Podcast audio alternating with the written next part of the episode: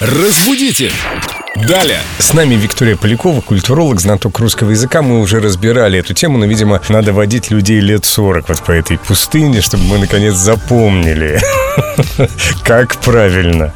О чем идет речь, Вик? Доброе утро, ребят. Привет, Вика. Речь о ванной и ванне. Именно. Да, действительно, мы уже разбирали когда-то это выражение и пытались объяснить, что все-таки, если мы принимаем ванну, вот непосредственно лежим в ней с пеной, расслабляемся, то звучит это «принимать ванну».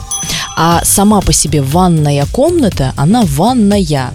И вот здесь вот этот маленький нюанс, но он меняет смысл, потому что в целом принимать ванную мы можем только в одном случае. Если, это гражданка ванная. С какой Нет. фамилией? Если это доставка.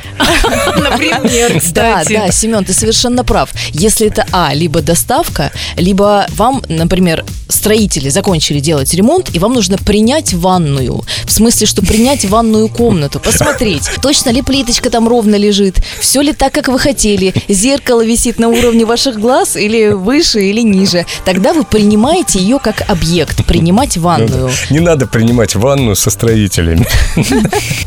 Я принимаю тебя, ванная. А это уже что-то из области психотерапии, по-моему. Да, речь о принятии. Даже в ванне важно, чтобы ее принимали. Теперь все понятно. Да. Спасибо, Вика. Ну, давайте еще раз резюмируем в конце. Принимаем ванну и ванная комната. Я иду не в ванну, а в ванную. Но если мы идем, то тогда мы можем идти и как в ванную, и в ванну. Непосредственно мы ведь в нее становимся ногами, так что мы можем в нее идти. Но принимать можем только ванну. Спасибо, Вика. Ну что, пойдем? Разбудите! Далее.